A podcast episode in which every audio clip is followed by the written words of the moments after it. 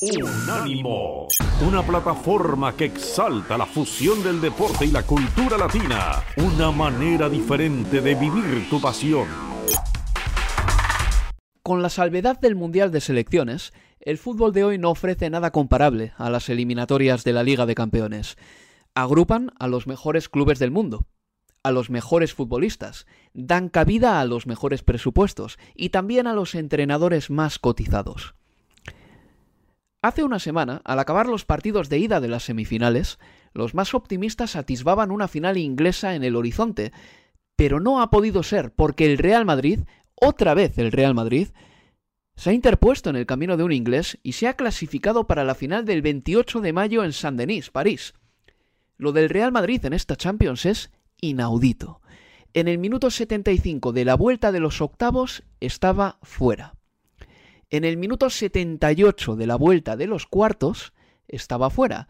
Y en el minuto 89 de la vuelta de las semifinales estaba fuera también. Y al final se ha clasificado para la final. Porque esto es fútbol. Ningún deporte esconde recovecos similares, casi ninguno permite con tanta manga ancha el caos. No hay tiempos muertos. El reglamento no limita las posesiones. Se juega con el pie y con el pie no se puede retener la pelota no hay vuelta a la base, no se vuelve a batear, no hay límite de posesión. Y por poder un partido puede terminar sin saques de banda, sin saques de puerta, sin goles, sin corners, sin faltas, o puede suceder todo lo contrario.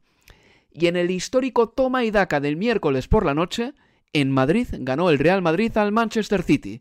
Un día antes, el Liverpool había eliminado al Villarreal. El 28 de mayo el Real Madrid y el Liverpool jugarán la final de la Liga de Campeones. Arrancamos.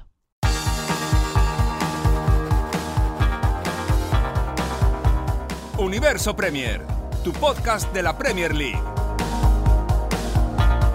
Con Álvaro Romeo, Leo Bachanian y Manuel Sánchez.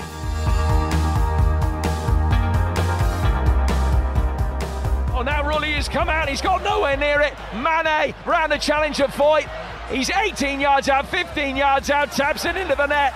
3 2 to Liverpool. Job done. 3 2 they lead. Carvajal's ball in here. No. Oh, it's no. in again. Carvajal no. flashing the cross in. And Real Madrid have scored twice in a minute and a half. And it's ecstasy for Rodrigo. Right footed, he addresses it and slots it into the bottom right hand corner, sending Edison the wrong way. Real Madrid 3, Manchester City 1.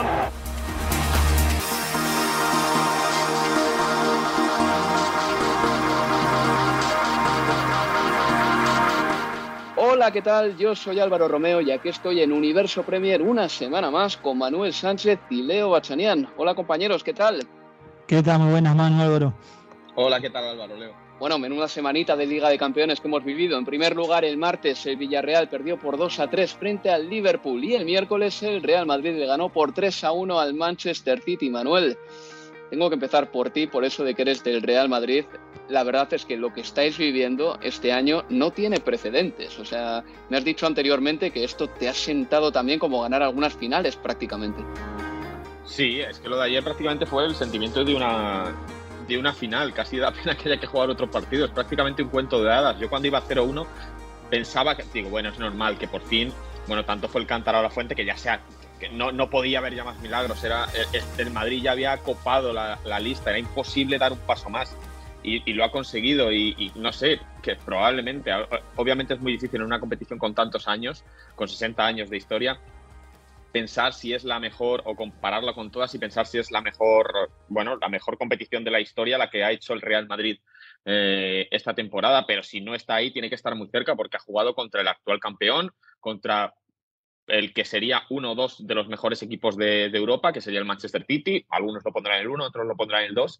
Y luego han eliminado al equipo que a lo mejor más calidad individual tenía, como era el, Paris Saint-Germain con Messi, Neymar y Mbappé. Y ahora se va a enfrentar al Liverpool, que si poníamos al Manchester City como segundo mejor equipo de Europa, pues tenemos que poner al Liverpool en, primer, en el primer puesto. Es verdad que lo digo desde el prisma de, un madridista, pero es que casi sería injusto que el Real Madrid perdiera esa final contra, contra el Liverpool. Y a mí lo que me gustaría saber es la confianza que van a tener los futbolistas del Real Madrid cuando salten al campo contra el Liverpool. Es que va a ser una cosa es que yo creo que se van a ver como invencibles y, creo que es un poco lo que sintieron durante buena parte del partido de, ayer, ¿no? A lo mejor en la, primera parte, porque fue un poco, bueno, tuvo, tuvo sus momentos, el Madrid no estuvo acertado como en otras ocasiones, porque tuvo un par de remates, sobre todo uno de Benzema de cabeza y otro de Vinicius, que a mí me daba la sensación cuando marcó el City que era donde se había marchado la eliminatoria, que a diferencia del partido de ida, el Madrid no había metido las poquitas que había tenido en el Etihad, las pocas que tuvo la metió,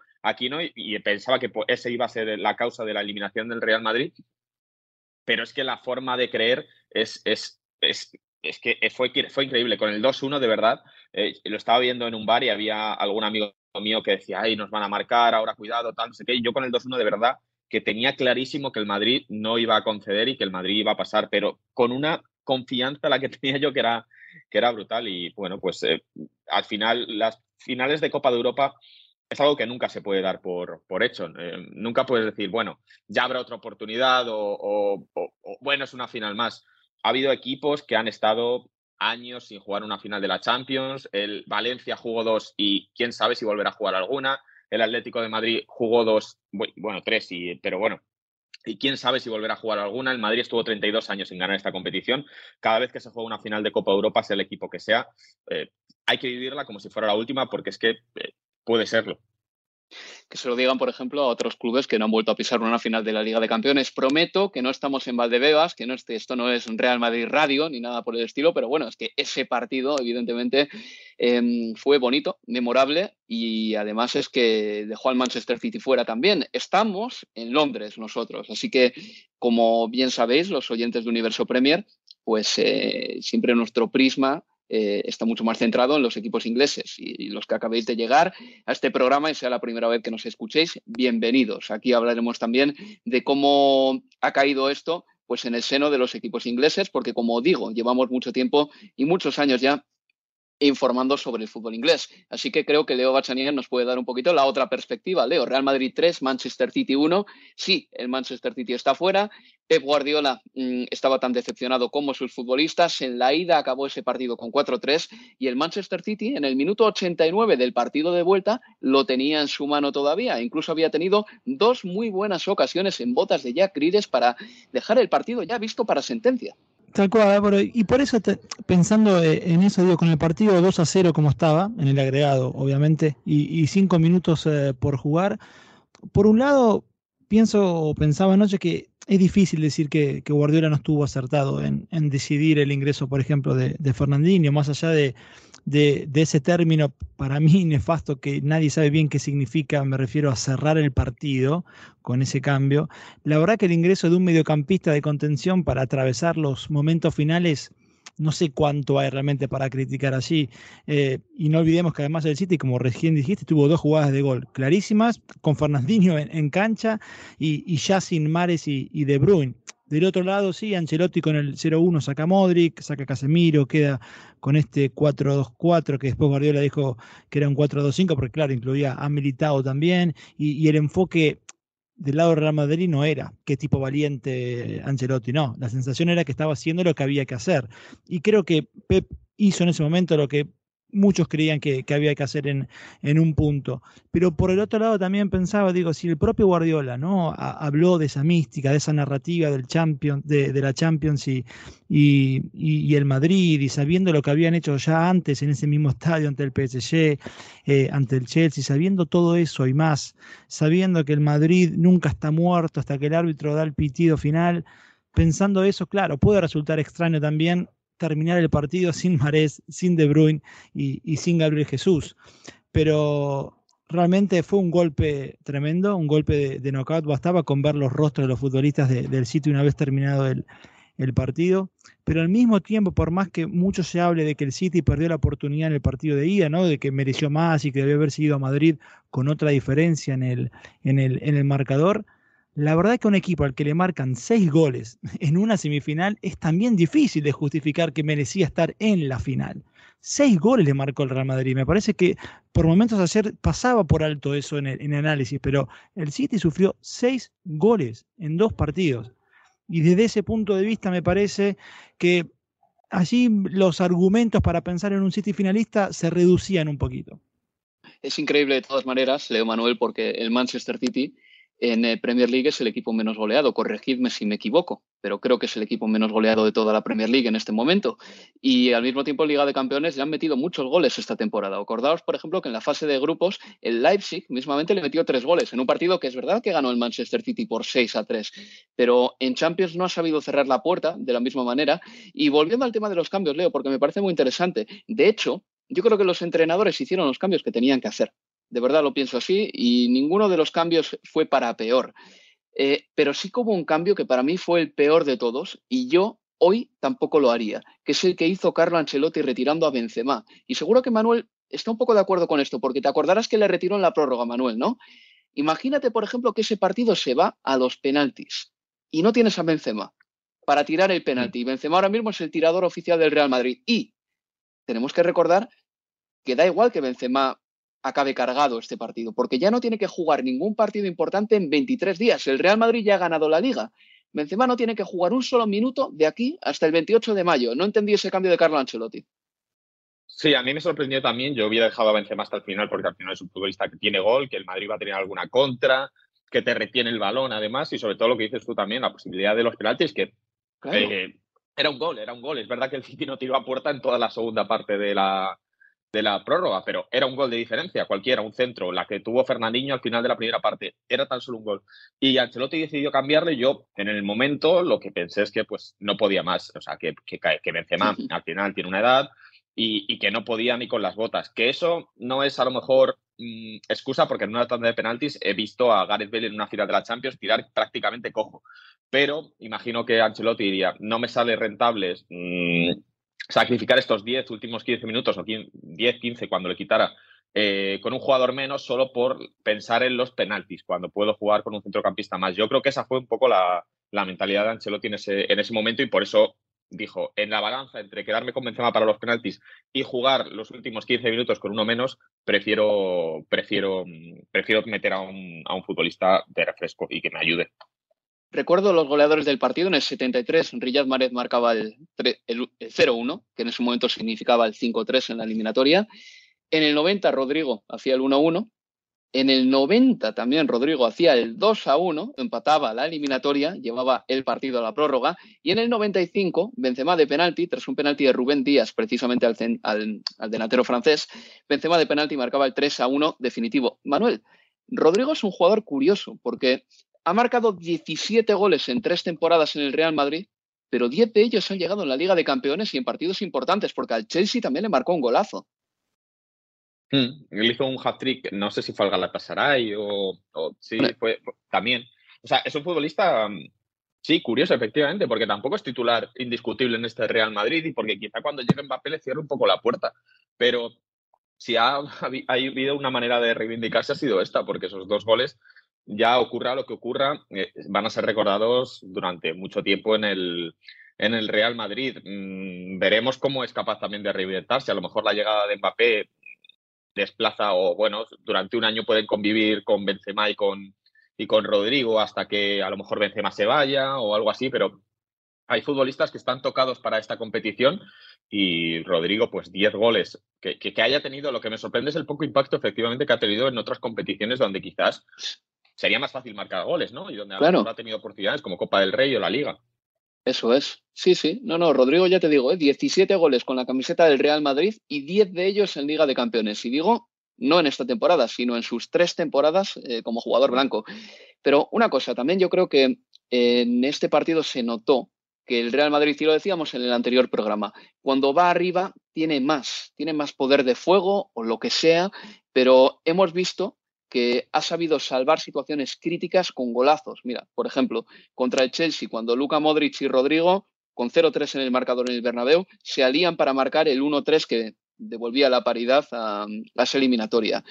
Contra el Manchester City en el Etihad, Benzema marcando el 2-1 con un gol eh, inusitado, con la pierna izquierda eh, de volea en una posición dificilísima. Incluso el gol de Vinicius. Creo que en el Manchester City los golazos cuestan más labor colectiva y no le estoy quitando ningún mérito, por ejemplo, al gol de Riyad Mahrez, pero creo que el Real Madrid sí que ha tenido en esta Liga de Campeones, tanto como contra el Chelsea como contra el Manchester City, jugadores más expertos a la hora de aprovechar pues las oportunidades que les da el partido, Leo. Sí, totalmente, porque eh, en un concepto que creo que también lo, repasamos la semana pasada, es un equipo que prescinde de, del contexto de partido para, para marcar, pero, pero al mismo tiempo, digo, y más allá de, las místicas, la los fantasmas del Bernabéu, que es una linda narrativa, una linda narrativa siempre y cuando me parece también nos permita hacer justicia con los muy buenos futbolistas que tiene y el desenfado de, sus futbolistas más jóvenes, porque lo de Camavinga ayer ingresando por, por Casemiro fue sensacional. Eh, y bueno, lo de Rodrigo, Vinicius, Militado, allí tenés 10 eh, años de élite. Eh, en, el, en el devenir del Real Madrid. Me parece que al final también termina siendo quizás, bueno, eh, de lo mejor que pueda terminar dejando eh, Florentino Pérez, ¿no? Cuando se dio cuenta de que, bueno, no podía o no, en términos de, dinero, fichar a la estrella del momento, como solía ser en su momento, que se traía el cuadro al Bernabéu y eligió esta política de, de jóvenes futbolistas, bueno, me parece que ayer terminó siendo reivindicado en ese aspecto. Y algo más que es un detalle en todo esto, pero respecto a esto de traerte el futbolista del momento, yo creo que ninguna negociación, charla, promesas de dinero eh, y cualquier otra cosa hacen tanto por traer a Kylian Mbappé al Madrid que noches mm. como la de ayer. Si el chico es inteligente y está viendo esto por televisión, piensa, macho, yo quiero estar ahí. Sí, seguro, porque comparará con el Paris Saint Germain, ¿no? ¿Qué, qué, momentos así ha tenido el Paris Saint Germain en su historia? Muy poquitos, si nos ponemos a pensar. Oye, y eh, una cosa que, también me di cuenta ayer, ¿sabéis lo que echaba yo de menos en el fútbol? Pero decía, ¿por qué este partido me ha emocionado tanto y otros que he visto en los últimos dos años no?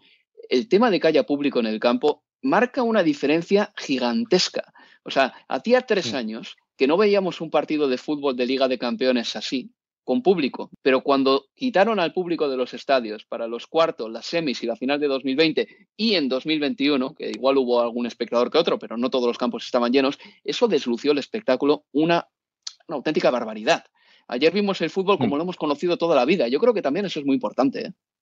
Mm, sí, el momento en el que marca el City, minutos 72, 73, y hay un plano de la grada en la que se empieza a levantar la gente y empieza a aplaudir, yo creo que es también eh, es simbólico y ayuda obviamente a los, a los futbolistas. Eh, el City cuando gana el Real Madrid en el partido de vuelta en 2020 lo hace sin público.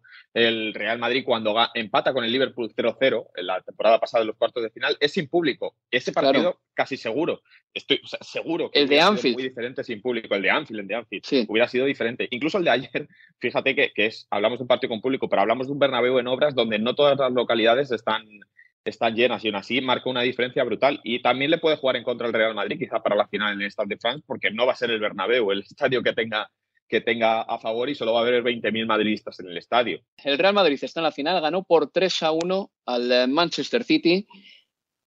Vamos a escuchar a continuación a Pep Guardiola al término del partido. Esto era lo que decía el técnico de San Pedro. Antes del primer gol no, no estábamos sufriendo un acoso grande del Real Madrid, el partido ya se había roto, han puesto cinco delanteros, cuatro delanteros más Militao y han, encontrado el gol y luego han tenido su momentum al, final. Ah, lo sabíamos, pues si lo han hecho muchas veces a lo de su historia, también lo pueden hacer con nosotros. Pero no la sensación esa de que te sientes apabullado, simplemente han encontrado los centros, los goles, cuando con Jack hemos tenido algunas en las contras y, cuando mejor estábamos, cuando mejor hemos encontrado el juego, pues al final ellos han remontado. Una pregunta, cuando llegó el partido a la prórroga, el Manchester City estuvo fatal. ¿Qué es lo que sucedió exactamente para que el Manchester City en la prórroga no tuviese plan? ¿Es este un equipo que no tiene líderes claros y por lo tanto cuando tiene situaciones complejas como tener que superar una prórroga, tirita? ¿Qué le sucede a este Manchester City? ¿Por qué jugó una prórroga tan mala en comparación con la prórroga del Real Madrid, Leo? Manuel. Sí, yo, yo simplemente yo lo. Eh, o sea, creo que Guardiola, obviamente, prepara los partidos, seguramente sea el mejor preparador de partidos del mundo y, el mejor entrenador, pero hay algo que supera todo esto y es el corazón. Y el Madrid eh, le, dio dos golpes tan fuertes que el, que, el, que el City no tuvo manera de recuperarse de ellos porque no es a lo que juegan ellos. Ellos juegan a otro tipo de fútbol, otro tipo de fútbol menos a impulsos, más a, más a un control que en cuanto salta por los aires todo ese castillo de naipes que, que forma Guardiola, no hay forma de, de, solucionarlo y es algo ya endémico de este Manchester City y de muchos de los equipos de Guardiola, porque mm, hoy Miguel Delaney eh, publicaba un artículo sobre, sobre cómo han sido las eliminatorias. De Independent. Sí, eh, en, en Independent, sobre cómo han sido las eliminaciones de Guardiola, y se daba la casualidad, entre comillas, de que en todas ellas siempre ha habido un intervalo de partido, 10 minutos, 5 minutos, 15 minutos, en los que el Manchester City recibía dos o tres goles. Y eso es lo que al final le acababa costando en la eliminatoria. Le ocurrió con el Mónaco, le ocurrió incluso con el Bayern de Múnich en aquel partido contra el Real Madrid 0-4, le ocurrió con el Tottenham, que le hizo dos goles en, en, 11 minutos, le ocurrió con el Olympique de Lyon, que le marcó dos goles en 8 minutos, o no, en 11 minutos creo, y le eliminó. Le ha ocurrido muchas veces a lo largo de su, de su carrera y es porque su fútbol es otro y cuando ocurre algo imprevisible y el azar es el que juega sus cartas ahí, Guardiola no, o Guardiola sus equipos, que, que juegan otra cosa, no saben responder.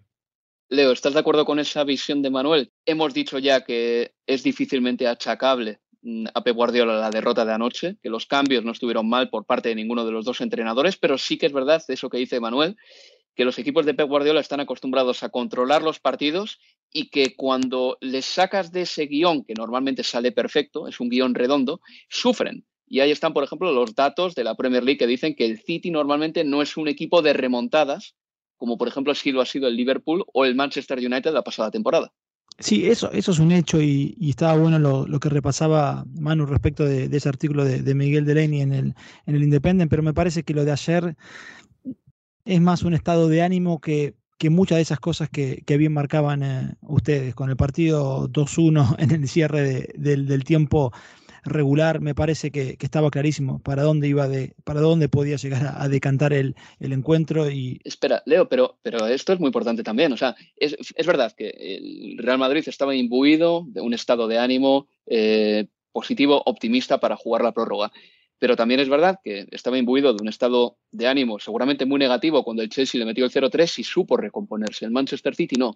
Entonces, ¿Qué tenemos que hacer aquí? ¿Señalar a algunos jugadores? ¿Decir que hay falta de liderazgo en el equipo del Manchester City? ¿Hay algún futbolista que ayer no dio la talla en los momentos clave? Esas son las preguntas. A ver, futbolistas que no dieron ayer la, talla y que ofrecen en general liderazgo, sí, ocurrió ayer. Por ejemplo, Rubén Díaz fallando en dos de, los tres goles del, Real Madrid. Kevin De Bruyne tampoco tuvo su, mejor partido. Pero volviendo a lo que hablábamos al inicio y más allá del acierto, creo yo, en los cambios que decide Guardiola, conociendo todo lo que se conocía y conocemos de Real Madrid, sí me parece que es fehaciente una autocrítica llegar una, a una prórroga sin Marés, sin De Bruyne, sin Gabriel Jesús. En ese sentido creo que sí. Ahora bien, que faltan más liderazgos en este equipo, no tengo ninguna duda. El de Rubén Díaz no fue suficiente y termina el partido sin el de, porque, a ver, Gundogan es un líder, sí, pero es un líder diferente, no es un tipo que se vaya a colgar al equipo al hombro y, que el equipo lo vaya a mirar y, nos y le vaya a decir, Gundogan, llévanos a donde vos sabes. No, eso no existe con él, por más que sea importantísimo en, en el conjunto de, de Pep. Pero líderes que le faltan, sí, eso sí. ¿Y cómo le deja esto, Leo, en un minuto nada más al Manchester City en su carrera por el título? Porque tenemos que recordar que sigue siendo líder de la Premier League, pero está en una situación muy parecida a la de 2019. Sí, y podemos llegar al final que barajamos de que fin se pueda quedar sin nada de las cuatro competencias. Mm. Y hablaremos de fracaso. Yo quiero creer, o soy de los que piensan de que no, pero me parece bueno que, que el City va a tener que hacer borrón y cuenta nueva muy, pero muy rápido, porque este Liverpool, aún sabiendo que el el Madrid no se juega nada acá hasta la final y el Liverpool sí, no le va a dar ningún tipo de ventaja al City. Pues el Liverpool este fin de semana va a jugar a las 7 y 45, hora de Inglaterra, contra el Tottenham. Va a ser la última gran tachuela que tiene Liverpool por delante esta temporada. Y el Manchester City jugará un día después. Puede que empiece el partido como segundo en la tabla. Jugará contra el Newcastle United a las 4 y media, hora de Inglaterra. Nosotros hacemos una pausa y seguimos aquí dentro de poquito en Universo Premier. Universo Premier, tu podcast de la Premier League.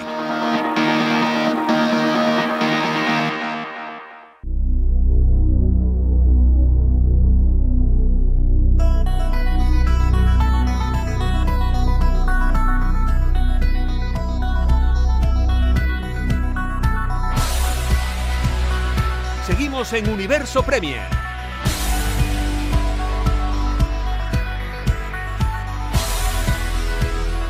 Martes el Liverpool le ganó por 2 a 3 al Villarreal y eso que ese partido empezó muy mal para el equipo de Jürgen Klopp. La primera parte terminó con un 2 a 0 para los de Unai Emery, pero el Liverpool en la segunda parte, gracias en parte a Jerónimo Rulli, el guardameta del Villarreal, pues consiguió dar la vuelta al marcador, lo que significa que el Liverpool todavía podría ganar el póker de títulos, que es algo que se le está empezando ya a pedir al equipo de Jurgen Klopp. ¿Qué es el póker de títulos? Ganar la Carabao Cup, que ya la tienen en la buchaca, ganar la FA Cup, eh, jugar en la final de la FA Cup dentro de una semana, ganar la Premier League, están segundos ahora mismo en la Premier, y ganar la Liga de Campeones. Van a jugar la final el 28 de mayo contra el Real Madrid. El póker de títulos, nadie ha conseguido algo así en Inglaterra, porque el Manchester United de Alex Ferguson en 1999 consiguió el triplete pero no el póker de títulos. Sería algo que no tiene precedentes en el fútbol inglés y el Liverpool todavía puede conseguirlo. Al terminar el partido, Jürgen Klopp decía lo siguiente para los periodistas. Ahí en el Estadio de la Cerámica decía lo siguiente sobre el partido contra el Villarreal. En la primera parte no nos hemos movido lo suficiente. No hemos encontrado a los centrocampistas, ni estos a los delanteros. Estaban demasiado fijos. Mané en la izquierda, Mohamed Salah en la derecha, Diego Jota en el centro, pero no se movían, no tuvimos nada de flexibilidad, así que hubo que agitar la delantera porque la defensa del Villarreal estaba orientada a defender al hombre.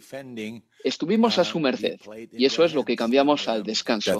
Bueno, la primera parte terminó con 2 a 0 para el Villarreal y Leo Manuel, yo tengo la teoría de que al Villarreal le vino mal ese descanso. Le vino incluso mal hasta marcar el 2 a 0 antes del descanso, porque cuando marcó el 2 a 0 estaba ya, eh, digamos que subido a una ola muy positiva y de repente el partido se va al descanso. Ahí seguramente una Emery pidió un poquito más de contención y de prudencia a sus hombres. Y claro, eso ya dio alas al Liverpool, que estaba noqueado en la primera parte, por cierto, porque es que el Villarreal le dio un repaso muy serio en la primera mitad, Manuel. Mm, sí, nunca sabremos cuánto de culpa tiene que Emery echara al equipo atrás o que el Villarreal se echara atrás y cuánto de culpa es que el Liverpool diera un paso adelante y se diera cuenta que tenía que, cambiar algo porque el partido se les estaba yendo.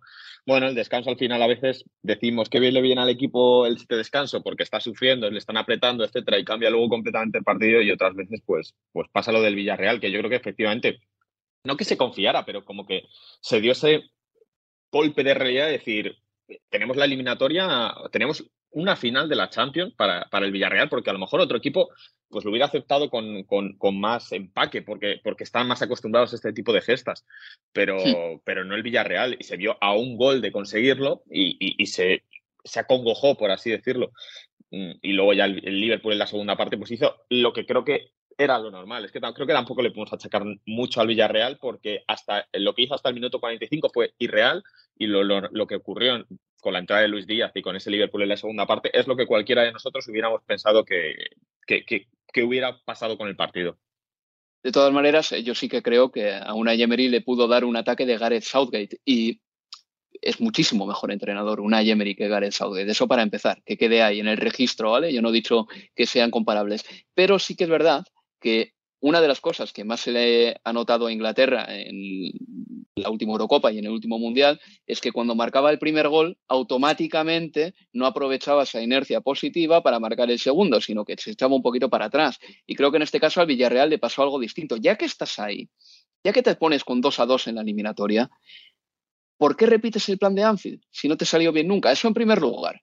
Y en segundo lugar, el Villarreal ha hecho este verano la mayor inversión de su historia y no ha cambiado al portero. Sergio Asenjo ya no es el portero que era porque ha tenido tres lesiones durísimas de rodilla y Jerónimo Rulli sigue sobreviviendo en la portería del Villarreal porque paró un penalti a David De Gea en la final de la Europa League.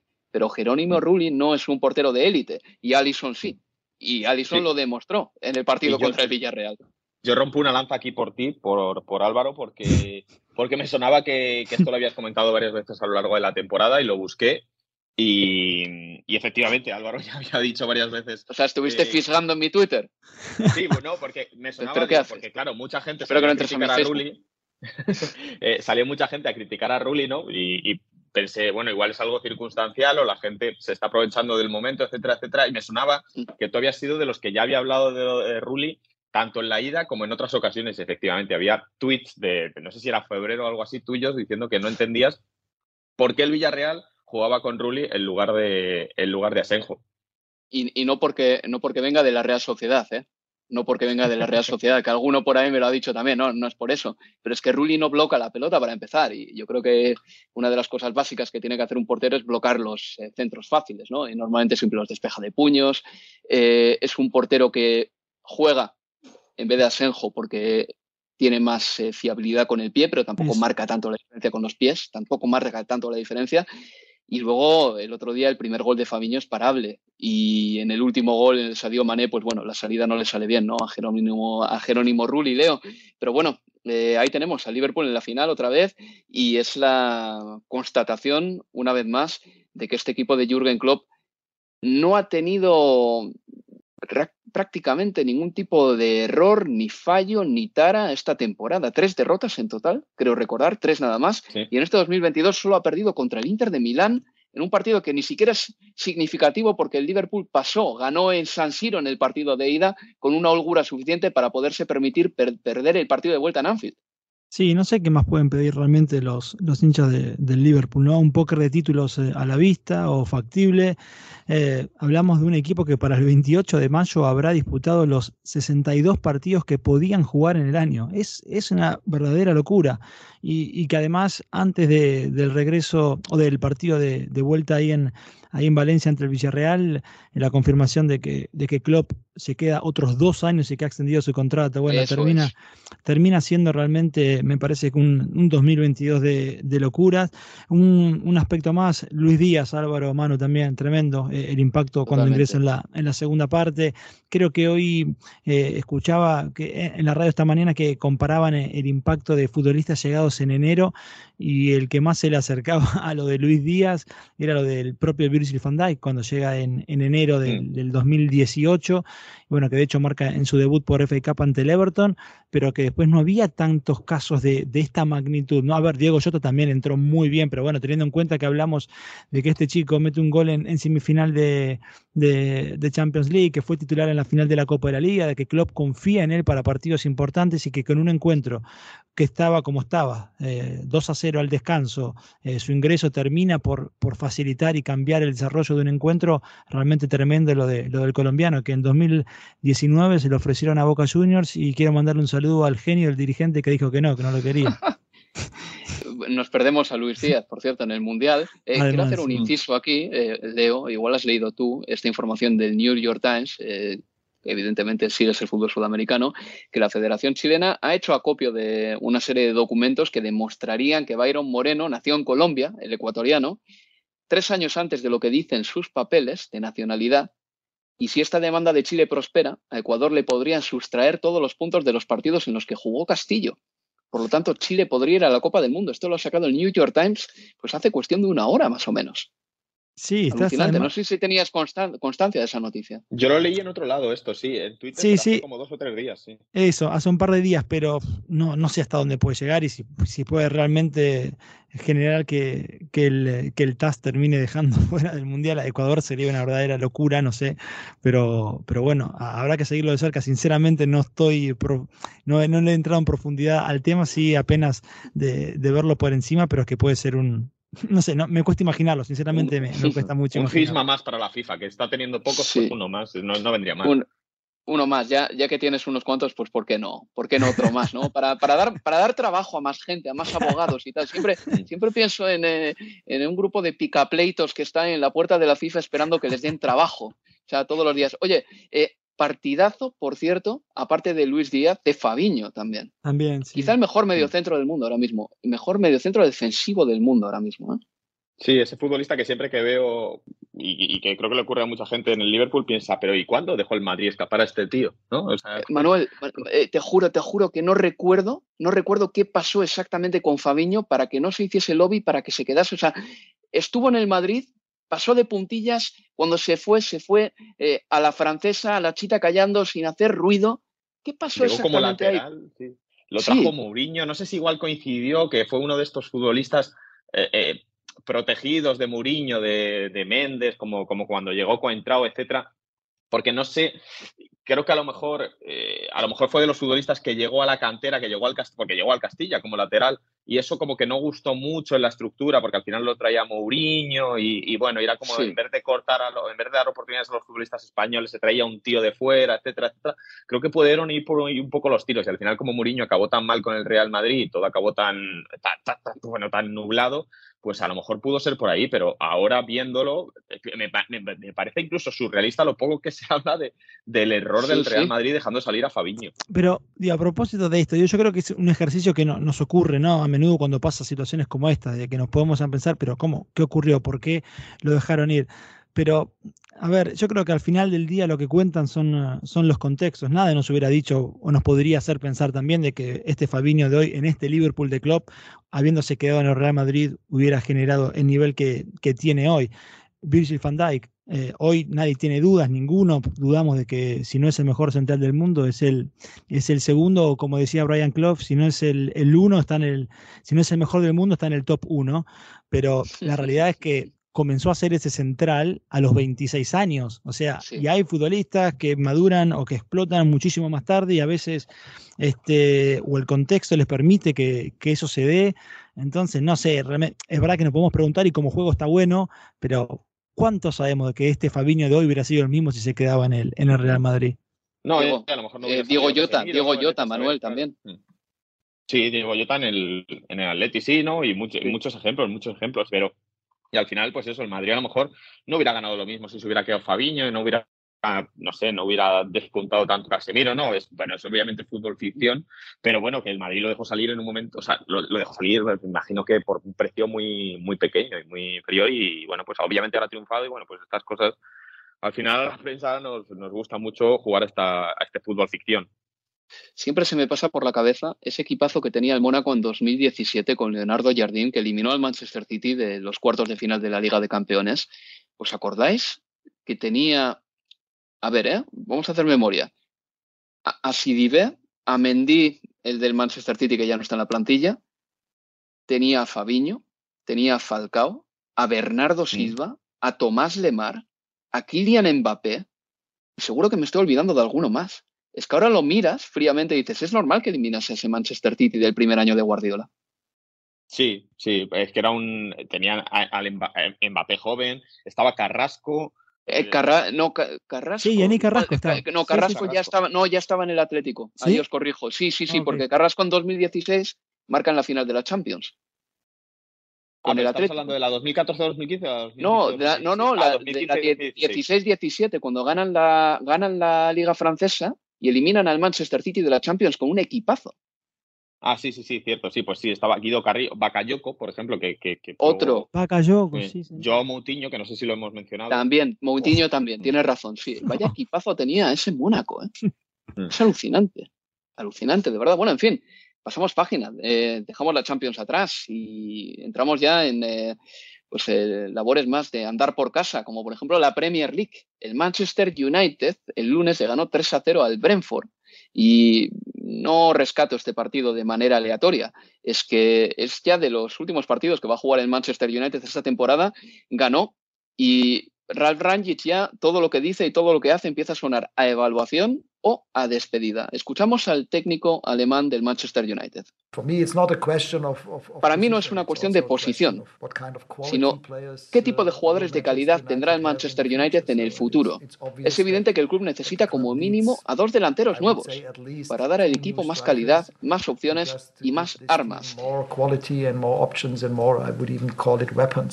Esto decía el futuro seleccionador del equipo de Austria, que por cierto, Manuel Leo, qué cosa más rara, y no me parece ni mm. serio, no me parece ni mm. serio que el consultor del Manchester United, barra entrenador, barra director deportivo, firme ahora en el desenlace de la temporada, cuando todavía el United no está clasificado para la Champions, firme con la selección de Austria y que todo esto se haga oficial. Pues bueno, este señor Ralph Rangic decía que el Manchester United necesita dos delanteros nuevos para dar al equipo más calidad. Y al empezar la temporada, me acuerdo que hablábamos y decíamos, el United tiene a Cristiano Ronaldo, tiene a Cavani, tiene a Rashford, tiene a Marcial y tiene a Greenwood. Bien, Rashford esta temporada está siendo malísima. Marcial está cedido en el Sevilla. Greenwood, problemas con la justicia por eh, presuntas agresiones a su, a su pareja. Cavani ya tiene 34 para 35 y el único que está demostrando ahí es Cristiano Ronaldo esta temporada, que el otro día también marcó contra el Brentford. Es decir, ¿tiene razón Ralf Rangis cuando dice que necesitan a dos delanteros más? Lo de Ragnick es, es todo muy extraño, porque las declaraciones que viene realizando en conferencias de prensa son en el tono justamente de, un consultor. Eh, porque ponerse a hablar de qué futbolistas necesita el equipo eh, parece más propio un director deportivo, teniendo en cuenta que todavía se está jugando la competencia en la que él está hablando en conferencia, que, que la, de un, que la de un entrenador. Ahora bien, teniendo en cuenta cómo se ha dado esta temporada, yo creo, no, no me parece una locura lo, lo que plantea porque más allá de, lo de lo de Marcial, no sé cuánto más futuro en el, en el club tenía, veremos si, si Ten Hag eh, contará con él o, no. Eh, yo creo que Rashford todavía está a tiempo de, lógicamente, de, recuperar el, Rashford que vimos hace, hace dos temporadas. Porque no fue hace mucho que el propio Rashford, Greenwood y Marcial marcaron 22 goles cada uno en, la, en la temporada. En, la 19-20, Leo. En la 19-20. Ahí está. La temporada de la, que termina en, en pandemia. Este, pero bueno, yo creo, y volviendo a lo del comienzo, esta cuestión extraña de, de Ragnick, entrenador de Austria y consultor del United, para mí en algún momento se, me cuesta imaginar que la próxima temporada arranquen esas dos funciones. No, no tiene ningún tipo de lógica, no, no, no, no, no, no, hay cabeza para que eso suceda. Pero no es serio. Eh, esto, esto lo hace, por ejemplo, lo puede hacer el Ralf Rangic siendo el entrenador, con todos los respetos, del Lokomotiv de Moscú, el equipo en el que estuviese. O sea, pero si tú eres el entrenador del Manchester United, ya has llegado a la cúspide. A lo que me refiero con todo esto es que si firmas con Austria o lo que sea, que no sea público todavía. Que termine la temporada, os dais las manos, os dais la mano y cada uno se va por un lado. Pero ahora mismo ya que se sepa que Ralf Rangic se va a ir, que el, entrenador haya tenido esta doble función en la que ayuda a elegir al próximo entrenador mientras se entrena después de estar 10 años sin entrenar a nadie. todo esto no ha sido nada serio por parte del Manchester United. Decidme que no había mejores opciones ahí para contratar a un entrenador, Valverde, pero había por ahí seguro que mejores entrenadores y mejores opciones. Mm. Sí, pero el Manchester United se ha acostumbrado a hacer las cosas mal y ya nos parece como prácticamente lo, lo normal desde, 2000, desde, desde, 2014. Es extraño porque, bueno, al final no había ningún tipo de necesidad de anunciar este, este acuerdo ahora. Tampoco creo que, no sé, tampoco entiendo qué, qué necesidad tiene Ragnick de meterse en este embolado de ser consultor del United y al mismo tiempo o sea, de mantener un cargo dentro de la dirección deportiva del equipo y al mismo tiempo dirigir a la selección de Austria, a mí incluso me extraña ¿no? que el Manchester United le haya permitido esto porque no, le, veo, no le veo mucha lógica. Pero bueno, al final creo que incluso yo creo que todo esto se ha precipitado y se ha, y se ha permitido que todo esto salga a la luz tan pronto porque yo creo que ya incluso el Manchester United sabe que desde hace que dos, tres semanas que la temporada está terminada, porque es que es la sensación que da, que los partidos que quedan son los partidos de, la basura, por así decirlo, porque el United se va a quedar fuera de la Champions y ahora mismo sus problemas están fuera del campo con, con la reestructuración. El otro día hubo despedidas, Mata, Matic, Lingard desde el banquillo y más jugadores que se irán. Y bueno, pues eh, es extraño, ¿no? Muchas veces ver a un entrenador eh, con esas declaraciones diciendo que hay que mejorar todas las parcelas del campo menos la portería, que ahí están bien, pero que el resto hay que traer jugadores, que se van a ir otros y, mm. que, y que va a haber que mejorar porque hay que traer jugadores de calidad. Es extraño escuchar a un entrenador, pero es que yo creo que desde hace varias semanas ya Ragnick, en vez de estar en modo entrenador, está en modo director deportivo y no tiene pelos en la lengua. Yo creo que ya eh, no tiene nada que perder. Se nota también, porque normalmente si un equipo necesita tanto, eh, lo que hace es, hablar de todo esto de puertas para adentro. Pero hablar de puertas para afuera, de que necesitas a dos delanteros y tal, eh, habla de un Ralf Rangic que yo creo que no tiene ya conciencia exactamente de, del impacto que pueden tener sus palabras, porque el United tampoco puede venderse tan fácilmente y decir abiertamente en el mercado, pregonar, Manuel, sí, necesita dos delanteros, porque eso automáticamente va a subir el precio de cualquier jugador que quieras comprar. En fin, ese día el United le ganó por 3 a 0 al Brentford, al United le quedan dos partidos esta temporada y me interesaron también las palabras de Thomas Frank, porque interpreto que no es descartable que Thomas Frank tome las riendas de la permanencia de Christian Eriksen, porque dijo literalmente que hablará con él.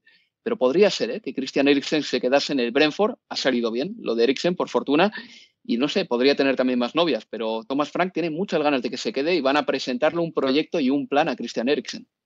Sí, y de hecho, bueno, la, el, cómo levantó el equipo desde la victoria, sobre todo aquella en, Stanford Bridge, mucho tiene que ver con la participación de, Christian Eriksen. Habrá que ver cuáles son las ambiciones también del danés, ¿no? Teniendo en cuenta que, bueno, se hablaba también de un posible búsqueda del Tottenham para, para volver a juntarse con, con Eriksen, pero bien hace Thomas Frank realmente en, plantearse como objetivo serio de cara a la 22-23 contar nuevamente con, con, con Eriksen. Bueno, y ya antes de terminar, nos quedan tres minutitos nada más. ha bajado el Norwich y han subido primero el Fulham, la semana pasada hablamos de ellos, y esta semana el Bournemouth. Eh, parece que estamos metidos en una especie de bucle sin fin en el que el Fulham baja eh, o sube y el Norwich hace lo mismo y se van como evitando ¿no? Eh, temporada tras temporada. Y lo que yo no me esperaba era que el Bournemouth volviese. Mucho tendrá que ver seguramente con estar tantos años en Premier League como para tener unas finanzas más o menos saneadas, imagino, imagino, pero tenemos que recordar que ahí en la Championship el Bournemouth, si hablamos de masa social y de campo y de capacidad del estadio, el Bournemouth todavía es de los equipos, entre comillas, pequeños, ¿eh, Manuel? Sí, sí, no, pero bueno, eh, está mm, al final la estructura tampoco ha cambiado, ha cambiado tanto, creo, desde que desde que descendió, ha conseguido este ascenso, dejando al Forest ahí peleando por el playoff y vamos a ver si consiguen mantenerse, obviamente ya sin Eddie Howe, sin ese ciclo glorioso de Eddie Howe que los llevó tan arriba en la en la mm, en la, en, la estructura del fútbol inglés, también con la buena noticia, por cierto, de la recuperación de David Brooks, que sí. un cáncer testicular y el otro día, no sé si fue ayer o antes de ayer, se anunció que comunicó que ya está. Que ya está Lo anunció Manuel justo antes del ascenso, por. Eh, antes del partido, sí. Sí. Y bueno, pues eso también son buenas noticias y vamos a ver qué tal. Al final es verdad que estamos viendo como pocos equipos nuevos ¿no? en la Premier, que vamos a tener al, al Fulham y al Bournemouth que son habituales de los últimos años y veremos quién sabe de los últimos, de sus últimos cuatro, si el Luton, el, el Nottingham Forest, veremos cuál de los cuál de esos cuatro se, se suma a la, a la Premier, pero bueno, sí, Norwich descendido, incluso más tarde de lo que esperábamos, diría yo.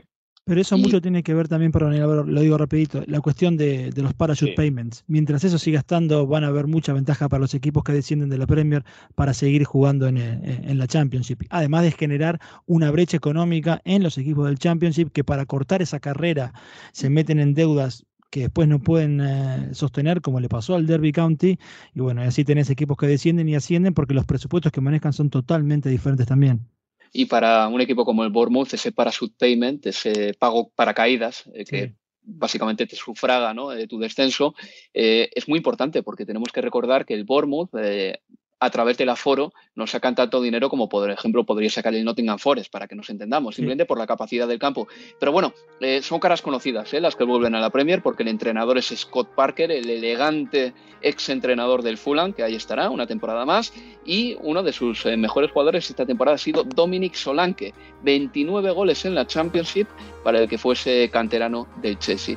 Así que felicidades para los Serris y la temporada que viene les veremos en la Premier League junto al Fulham. Por nuestra parte, esto ha sido todo, así que Leo Manuel, muchas gracias. ¿eh? Un abrazo, Un chicos. abrazo, chicos. Y les recuerdo que este fin de semana emitiremos el partido entre el Liverpool y el Tottenham, que se va a jugar el sábado a las 7 y 45 de la tarde, tarde-noche ya. Una hora un poquito más tardía, hora bruja, como se suele decir, hora granuja, y esperamos que estén con eh, nosotros disfrutando de ese partido. Se despide de todos ustedes Álvaro Romeo. Hasta la próxima, amigos. Adiós.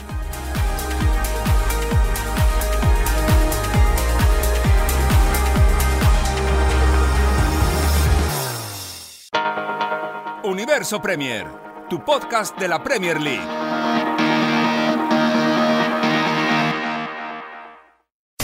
Unánimo, una plataforma que exalta la fusión del deporte y la cultura latina, una manera diferente de vivir tu pasión.